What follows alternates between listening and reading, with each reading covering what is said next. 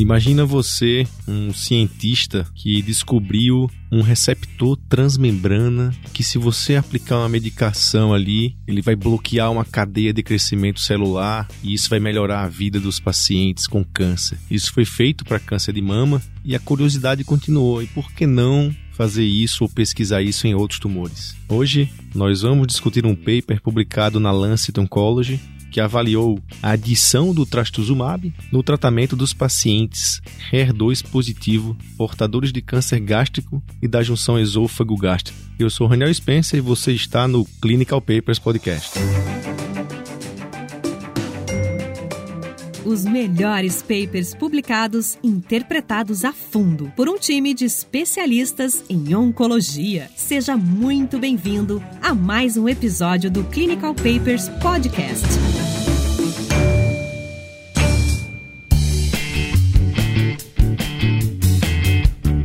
Olá a todos, então sejam bem-vindos. É, eu sou o Thiago Biak. Realmente, Raniel, esse, esse é um paper conhecido uh, mundialmente como o TOGA Trial, que avaliou essa, então, essa, a, combinação, a combinação de quimioterapia com trastuzumab versus a quimioterapia padrão para pacientes com câncer de estômago ou da junção esôfago-gástrico metastático. E existe um racional bastante uh, importante por trás desse estudo. É, acho que o primeiro deles é que antes desse estudo a gente nunca tinha conseguido bater aí a barreira dos 12 meses de sobrevida global no paciente paciente com câncer gástrico metastático. A gente tinha alguns dados e boa parte desses dados validados por uma meta-análise muito famosa da doutora Wagner da Alemanha, que mostrava que fazer quimioterapia trazia ganho de sobrevida para os pacientes com câncer metastático, câncer gástrico metastático. E o primeiro estudo que mostrou isso é um estudo do Dr. André Murad, um brasileiro. Nessa meta-análise eles avaliaram que fazer quimioterapia com duas drogas foi melhor do que fazer quimioterapia com uma droga. Então, até então, a gente sabia que fazer quimioterapia com duas drogas e aparentemente o padrão ele se tornou ao longo dos anos uma platina e uma fluoropyrimidina, esse era o padrão. Em paralelo a isso, para câncer de mama, a gente já tinha dados robustos de que a adição de trastuzumab à quimioterapia padrão trazia ganho de sobrevida global para esses pacientes. A incidência de HER2 positivo, ela é aproximadamente de 20 a 30% dos pacientes com câncer de mama. E em câncer de estômago, eles, no primeiro momento, pelo menos, eles até imaginavam que fosse semelhante. Hoje em dia a gente sabe que é um pouco menor. Ela gira na casa dos 20%, talvez nos tumores de transição, mas na casa nos tumores de estômago talvez mais na casa dos 10, 12%, pelo menos aqui América do Sul. E o racional dos pesquisadores foi justamente isso. Se a gente tem essa hiperexpressão desse HER2 em câncer de estômago e em câncer de mama, se eu adiciono essa medicação para bloquear isso, a quimioterapia, eu trouxe um ganho de sobrevida para meus pacientes, por que não testar isso em câncer de estômago? Esse foi o racional por trás do desenvolvimento desse estudo. A gente já tinha dados é, de estudos pré-clínicos mostrando que quando a gente bloqueava essa via em células, colônias de células de câncer gástrico, essas células morriam. Então, é, esse dado pré-clínico já existia, mas cabe aqui comentar uma diferença muito importante em relação ao HER2 de câncer de mama, é que a forma na qual a gente chama um câncer de estômago de HER2 positivo é completamente diferente. Isso é, isso é importante. Na verdade, existe uma diferença se a gente está chamando um tumor de HER2 positivo ou não. A, partir da peça cirúrgica do estômago é, é diferente de uma biópsia, e o que a gente chama de um HER2 três cruzes numa biópsia de estômago é diferente de uma biópsia de, de mama. A gente vai discutir isso um pouco mais na frente, Tiago. Acho que você fez uma bela introdução e um resumo, mas eu vou dizer umas coisas que eu achei interessante nesse paper. A primeira coisa que ele foi patrocinado pela empresa que produz o trastuzumab. E aí a gente sempre fica com a orelha em pé quando vê um estudo patrocinado pela empresa. Eu fiz uma coisa diferente. Eu fui lá nas conclusões logo para ver qual a conclusão do estudo. Peguei o último parágrafo. Aqui, na base desses achados, o trastuzumab é considerado um novo padrão de tratamento para pacientes HER2 positivos em câncer gástrico ou disjunção esôfago-gástrica avançados, combinados com a quimioterapia, seja fluoracil e cisplatina. A gente vai discutir isso mais na frente. E aí, eu vou lançar essa pergunta para os ouvintes. Vamos ver se realmente vocês concordam com essa conclusão ao final da nossa discussão. Né, Tiago? Acho que o nosso papel aqui é exatamente isso: é ver o que está nas entrelinhas, é discutir o que há né, na entranha desse paper. E você já começou falando um pouco sobre HER2, sobre o modo de interpretar esses resultados, e eu acho que esse é um passo importante para que o, todo mundo consiga entender o que aconteceu nesse paper. Porque o que acontece aqui é o seguinte, ficou bem óbvio para mim que, ah, vamos testar o trastuzumab em quem é HER2 positivo nesse tipo de câncer, a gente vai ver os critérios de inclusão e exclusão. E aí no final, depois, eles foram tentando encontrar as coisas que se encaixavam, sabe? Sabe você montando um quebra-cabeça ali junto a uma peça, uma peça. A impressão que eu tive lendo esse paper foi isso. Que o pessoal mirou numa coisa e saiu tentando juntar outra e no final, assim, parece que é bom. Eu acho que o resultado parece que é bom, mas não é tudo que o pessoal tá falando. Não sei se tô me adiantando um pouco, mas como cirurgião, aliás, como cirurgião, queria dizer a você, Tiago, e os ouvintes, que um dos caras que foi autor nos trabalhos iniciais da pesquisa do HER2 e câncer de mama, é um cirurgião oncológico, o Dr. Jeffrey, que ele foi inclusive presidente da Sociedade Americana de Cirurgia Oncológica. Eu via uma aula magna dele no congresso falando sobre essa época, né? Porque nos Estados Unidos na formação do cirurgião, eles passam um bom tempo no laboratório e é interessante ver né, cirurgião atuando em pesquisa básica. E aí, puxando um gancho para esse, isso tudo que eu comentei, né, essas, essas pulgas que eu deixei atrás das orelhas, vem o, o porquê, o however da introdução, né, da questão, que é exatamente estabelecer ou clarear essa relação entre HER2, os tipos de HER2, as suas expressões e a resposta ao medicamento que é usado para câncer de mama e que está se trazendo para cá no estudo fase 3 para câncer gástrico de junção. Tiago, vamos. A gente estava conversando um pouco aqui sobre o que é esse HER2, o que é o trastuzumab, como é que ele atua. Você consegue nos ajudar aí? Então, o HER, HER na verdade, é uma família né, de receptores uh, transmembrana. O HER2 é apenas um desses membros da família. Um outro membro muito conhecido é o HER1, que também é conhecido como EGFR. O HER3 é um outro membro dessa família. E o HER2 ele tem algumas características interessantes. Uh, eles são receptores tão transmembrana, então você tem drogas que atuam atuariam no meio intracelular para bloquear o HER2, uma droga conhecida, o lapatinib. A gente teve estudo para câncer gástrico com ele, inclusive. O estudo é negativo, se chama Logic Trial. O que torna o HER2 um pouco mais interessante em relação a outros é que ele não precisa de um ligante externo, né? Então ele não precisa do ligante ali no meio para ligar no receptor para ele se ativar. Ele se ativa justamente pela homo ou heterodimerização. Ele se liga num HER2, ou num HER1 ou num HER3 e aí com isso ele se ativa. O que essas drogas fazem, o trastuzumab, o pertuzumab, que é um outro anticorpo monoclonal relativamente semelhante, é impedir que ocorra essa dimerização. O trastuzumab ele atua basicamente de três formas, de uma forma muito é, resumida. Ele se liga naquele HER2 do lado de fora da célula, impede essa, essa dimerização do receptor e a ativação dele. Ele provoca a entrada desse receptor para a célula e a destruição no citoplasma celular. E uma coisa que é mais recente que a gente aprendeu é que ele, ao se ligar no lado de fora da célula, ele sinaliza aquela célula para um linfócito, por exemplo, dizendo eu sou uma célula tumoral. Uh, e isso faz com que muito provavelmente, na verdade isso vem sendo investigado agora, essa molécula associada à imunoterapia talvez traga algum benefício para alguns pacientes, porque se essa célula fica um pouco melhor sinalizada, digamos assim, para o linfócito. Isso a gente já sabia de câncer de mama. Todas as vezes que a gente vai falar de HER2, a gente fala de. E essa, esse primeiro screening de um tumor ser HER2 positivo ou não é feito por imunohistoquímica. E isso a gente dá scores para isso. O score 0 é um tumor que o HER2 é negativo. O score 1 é um tumor que o HER2 é negativo. O score 2 é um que é duvidoso. E aí a gente normalmente utiliza de um FISH para dizer se isso é positivo ou negativo. E o HER3 é um tumor que, é, que a gente considera positivo. O FISH, na verdade, é uma técnica que a gente utiliza para comparar, digamos assim, a, de uma forma muito grosseira a quantidade daquele HER2 comparado ao centrômero do cromossomo 17. Isso foi padronizado como sendo se essa relação for maior que 2, isso é considerado positivo. O que, que é interessante nesse estudo TOGA? Quando a, gente, quando a gente avalia os estudos de câncer de mama, como que é feita essa interpretação? O, o paciente entra no estudo se ele for HER2 três cruzes por imunistoquímica ou se ele for duas cruzes com FISH positivo. O HER2 que é duas cruzes que é duvidoso, se o FISH for positivo, ele é, a gente vai considerar um HER2 positivo e ele entra no estudo. Aqui no TOGA, a gente considerou um ou ou ou. Ou seja, o paciente ele entraria no estudo se ele fosse um HER2 três cruzes por imunistoquímica, beleza, ou se ele fosse um FISH positivo, independente da imunistoquímica. Então, isso é uma coisa que era um pouco diferente da, do que a gente via em câncer de mama. Então, o paciente poderia entrar no estudo com uma imunistoquímica zero ou uma cruz, desde que o FISH fosse positivo. Depois, em análise subgrupo, eles viram que realmente uh, o benefício ele parecia ser maior naqueles pacientes que tinham uma expressão mais forte, né, que era três cruzes é, ou duas cruzes com FISH positivo, mas você tem uma parcela pequena de pacientes ali, em torno de uns 25% desse estudo, que entraram com o FISH positivo e que a imunistoquímica era meio fraquinha, digamos assim, para HER2. Tá, eu vou só é, falar um pouco também sobre isso, porque é importante, né? A primeira vez que está falando tão mais profundamente sobre imunistoquímica e a gente hoje usa muito essa técnica para diagnóstico, para prognóstico e agora também para ditar terapia. Então você tem uma, uma proteína, né? O RNA foi lá, fez uma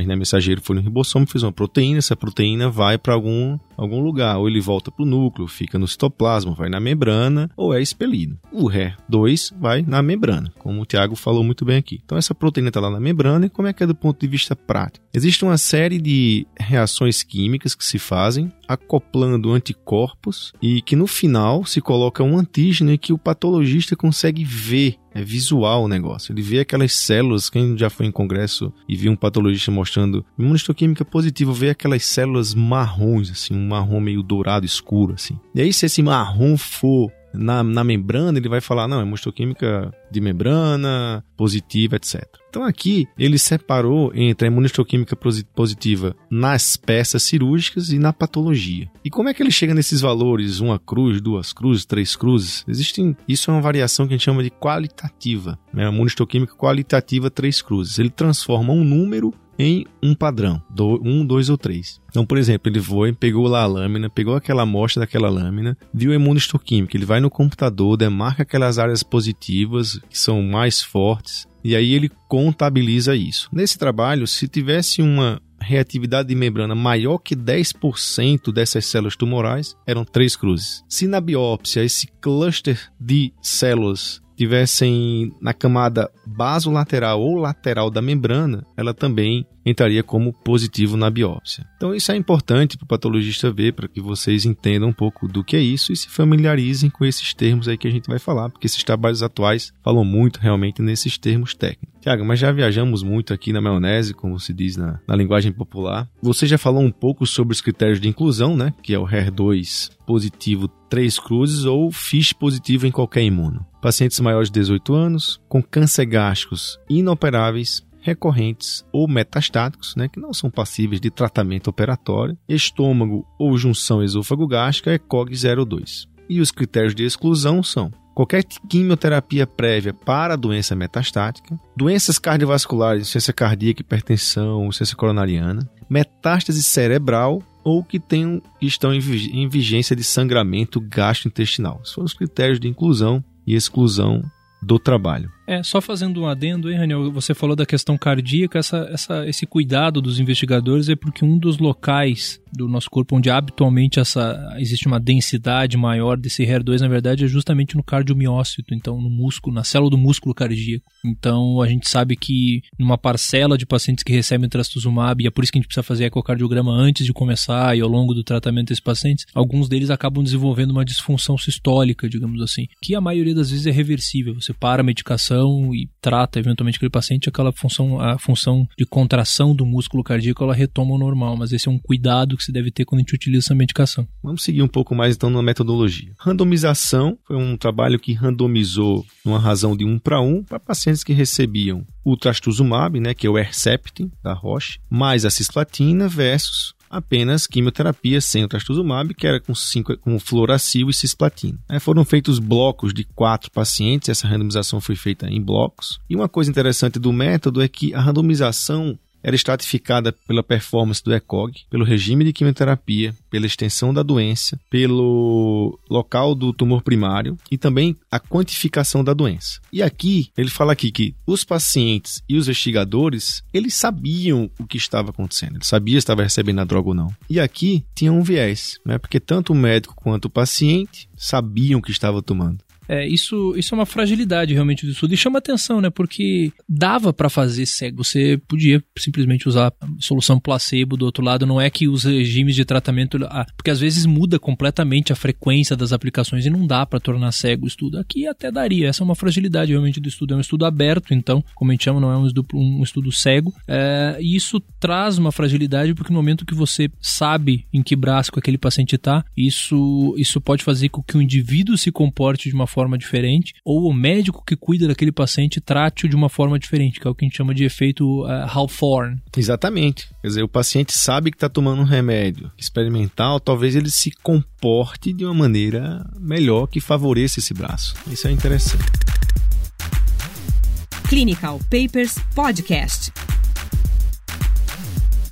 Tiago, vamos seguir em frente. Eu acho que da, em relação à, à, quimioterapia, como é que era adaptada essa quimioterapia? Como era o esquema? Como é que era feito isso? Então, o backbone de químio do estudo, então o estudo randomizava então para químio sozinha ou químio com trastuzumab. O trastuzumab ele era feito uma dose de indução de 8 mg por, por quilo e depois 6 mg por quilo nas doses subsequentes. E o backbone de quimioterapia, isso se repetia a cada três semanas. A quimioterapia ela poderia ser, esses pacientes receberiam cisplatina, então era a platina que eles utilizavam, e a fluoropirimidina que era utilizada poderia poderia ser tanto o 5-fluoracil quanto a capstabina, que é uma fluoropyrimidina oral. Então, os pacientes recebiam o que era considerado, o que é considerado, na verdade, até hoje, o backbone de químio padrão, uma platina e uma fluoropirimidina, combinado ou não ao trastuzumab. Tá, e aí foram seguindo com os endpoints, né?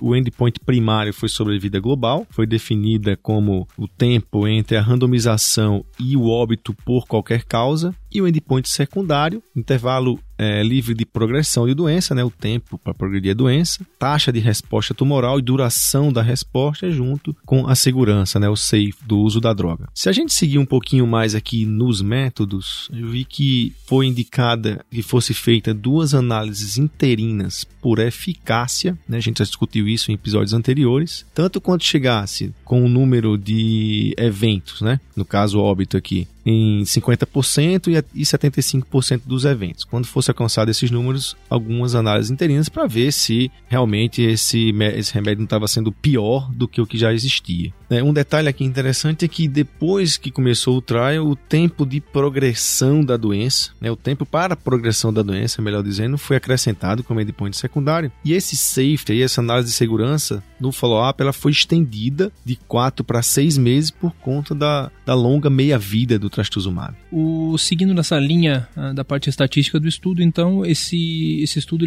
para atingirmos esse endpoint, a gente precisaria ter 460 eventos. É, o, o cálculo, na verdade, foi basicamente a gente aumentar a. So, eles fizeram a suposição que com a adição da droga a gente levaria a sobrevida global de 10 para 13 meses. Esse ganho de 3 meses de sobrevida global com um erro alfa de é, 5% e um poder de 80%, a gente ia precisar, com a taxa de recrutamento proposta pelos investigadores, de 460 eventos para demonstrar aí com um hazard ratio de 0.7. A gente precisaria então desses 460 eventos. Foi daí que saiu esse, esse número. E além disso, eles fizeram então uma análise interina com 50 e outra com 75% dos, uh, dos eventos tendo ocorrido. Utilizaram o método de, de O'Brien Fleming para fazer esse cálculo dessas análises interinas e provavelmente não ocorreu uma, uma, uma correção ali do, do, do erro alfa em função do estudo ser aberto. Né?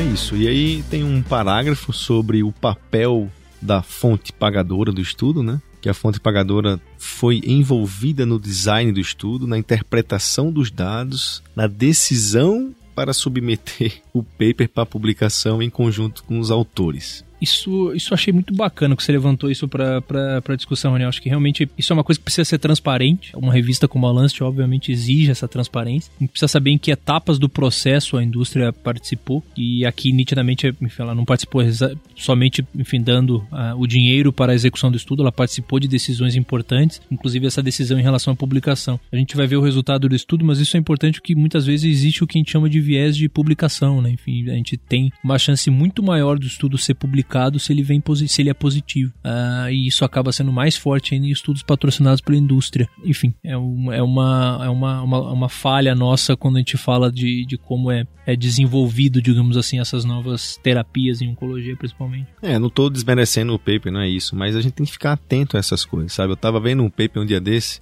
eu sou muito ligado nesse lance de dieta low carb e tal. E aí eu vi um paper sobre café da manhã.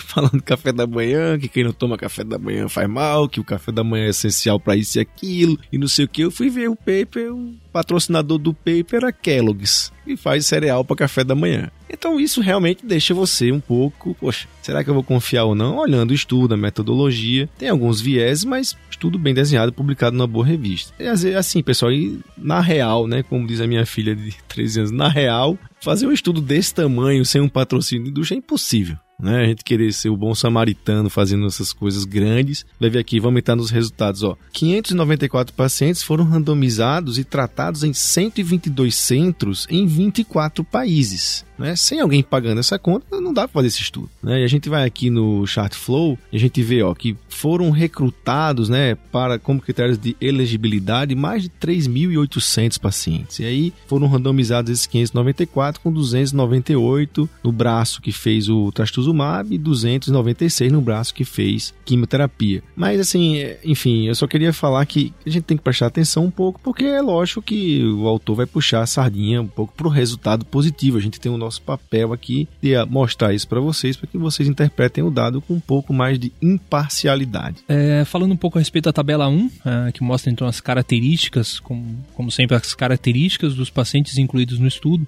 É, o estudo foi bem semelhante, enfim, entre os, entre os dois braços. Eu gostaria de chamar a atenção de duas características. A primeira delas é a porcentagem de pacientes com tumor é, intestinal ou difuso. Ela é semelhante em cada um dos braços, mas vejam que a 77, aproximadamente 75% dos pacientes tinham um subtipo intestinal de câncer gástrico, que é mais comum a incidência de um HER2 positivo, e apenas ainda 9% em cada um dos braços tinha um tumor difuso, que seria com células anel de cinética, a gente sabe que a incidência de HER2 positivo é menor. A maciça maioria dos pacientes tinha ou uma imunohistoquímica 3 cruzes ou duas cruzes com FISH positivo, aproximadamente uns 75% dos pacientes. Aproximadamente 25% deles tinham uma imunohistoquímica bem fraquinha, mas tinham FISH positivo e acabaram entrando uh, no estudo em função dos critérios de, de inclusão. É, eu vi também aqui, Tiago, que os pacientes que fizeram trastuzumab teve uma taxa de resposta completa de 5%. E são exatamente esses casos que todo mundo mostra no congresso, né? Aquela doença metastática hepática que você coloca lá. Porque o endpoint primário, que é sobrevida global, entre os dois braços foi o seguinte: para o braço que fez trastuzumab mais quimioterapia, né, e entraram foram 167 eventos, a mediana de sobrevida global, global foi 13,8 meses. E os, o braço que fez quimioterapia apenas foi de 11,1 meses. E o P significativo. E aí, pessoal, entra naquela nossa discussão. A gente teve um episódio aqui sobre, sobre metodologia. O P foi significativo, a curva se separou, mas o poder dessa significância foi de 2,7 meses. Então isso foi um número. Agora, tem um problema aqui realmente. O Thiago falou logo no começo. Ele pegou todo mundo com esse fiche positivo e entrou paciente, HER2 pela imuno, uma cruz, duas cruzes, né, que geralmente não entram nesses estudos. E o que é que o autor fez? Então eles vão pesquisar as pacientes que têm HER2 positivo, três cruzes, ou HER2 positivos, duas cruzes com FISH positivo, que é aquele grupo que tem mais HER2. E aqui o resultado foi um pouco mais interessante. O trastuzumab, a sobrevida mediana de 16 meses versus 11.8 também com um P significativo que aí já aumentou esse número, né, para casa para mais que 15 meses. Imagine só, o nosso ponto de partida é paciente com câncer gástrico, 10 meses de sobrevida. Qualquer coisa acima disso com o tratamento é bom para o paciente metastático. E para esse grupo específico, mais uma vez, HER2 positivo, 3 cruzes ou duas cruzes FISH positivo, a sobrevida foi de 16 meses, quer dizer, aumentou quase 6 meses de sobrevida. É um resultado realmente interessante, lembrando que é uma análise de um subgrupo que o, o, estudo não foi desenhado para esse subgrupo. É, isso, isso é interessante. Essa, a, a questão que leva à aprovação da droga é sempre um critério é, estatístico, né? E, e isso é o, é o, critério utilizado pelo FDA, que nem, não necessariamente significa uma, um, um, critério clinicamente relevante. O benefício realmente na população toda é um benefício um pouco menor do que três meses. Acho que o que reforça um pouco aqui, nesse caso, a, em relação a, ao uso disseminado, que esse, a aprovação nos mais variados países do mundo da droga nessa indicação é que, apesar do benefício ter sido muito menor do que a gente vê em câncer de mama, é, não trouxe um acréscimo em termos de toxicidade para esses pacientes, mas traz uma toxicidade para o sistema de saúde, né? Enfim, sabe que a toxicidade econômica desse tipo de tratamento ela é importante, a gente acrescenta custo. Então, mas é, apesar de ser um benefício pequeno, a gente sabe que tem um subgrupo, que é o subgrupo que a gente usa na prática, é um HER2 mais fortemente expresso, aí a curva ela separa ainda mais e a gente não trouxe acréscimo em termos de náusea, vômito, é, enfim. A mesma toxicidade cardíaca que era no receio, ela não aumentou com o trastuzumab.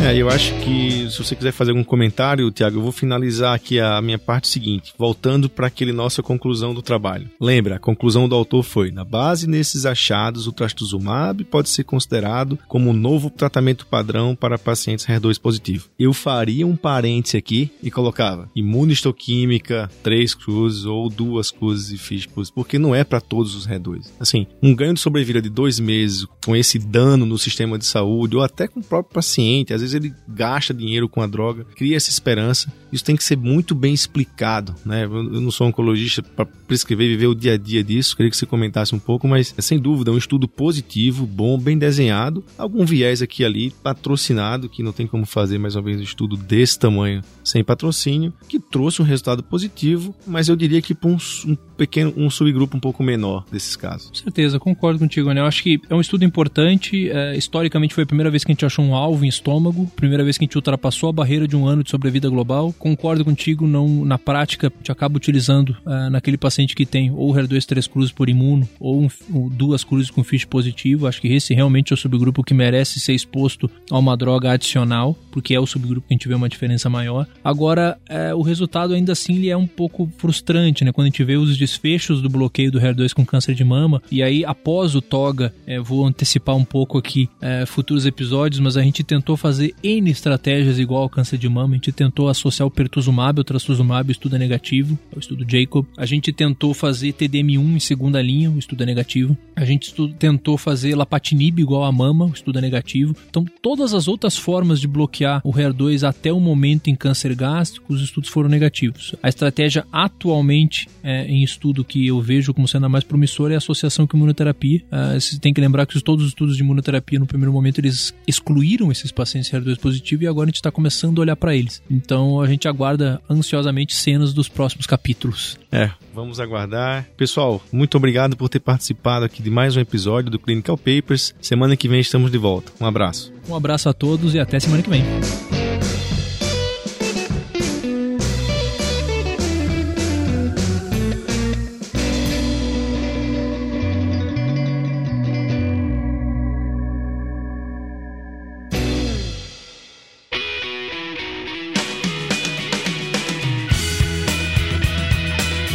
Ouviu Clinical Papers Podcast. A medicina que você faz hoje pode não ser a de amanhã. Mantenha-se atualizado com o Clinical Papers Podcast.